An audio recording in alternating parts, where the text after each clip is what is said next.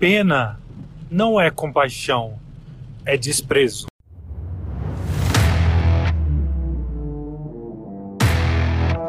Olá, aqui é Paulo Pimon e esse é o meu podcast diário.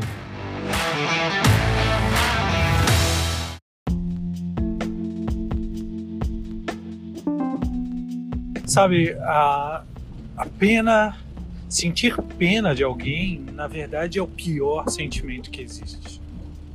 Quando a gente sente pena, olha para a situação de uma pessoa, para uma situação difícil que alguém está vivendo.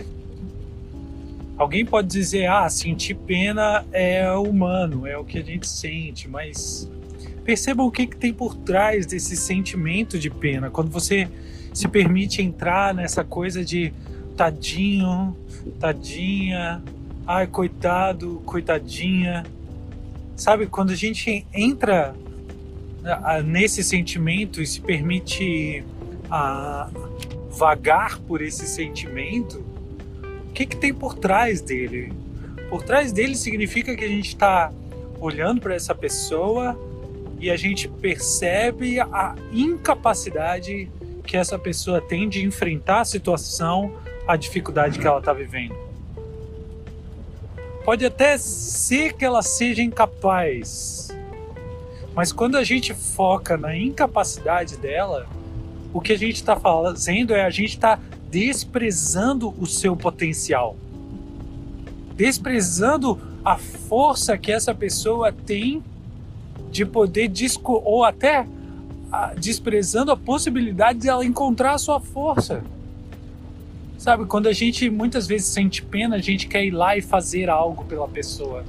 A gente quer ir, ir lá e ajudar a pessoa. A gente quer ir lá assumir a responsabilidade por tirar aquela pessoa daquela situação.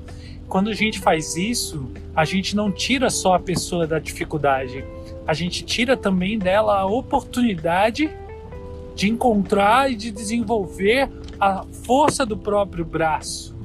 Braço entre aspas aqui né? mas encontrar o seu próprio potencial. Agora, a compaixão é diferente. Quando a gente faz, dá um olhar de compaixão, a gente diz para a pessoa: Olha, eu sei que você tem capacidade de sair dessa dificuldade. Eu posso compartilhar com você como eu fiz para sair dessa dificuldade. Eu posso mostrar para você, de repente, um caminho melhor para lidar com essa situação mas eu deixo a pessoa na situação, eu não tiro ela de lá.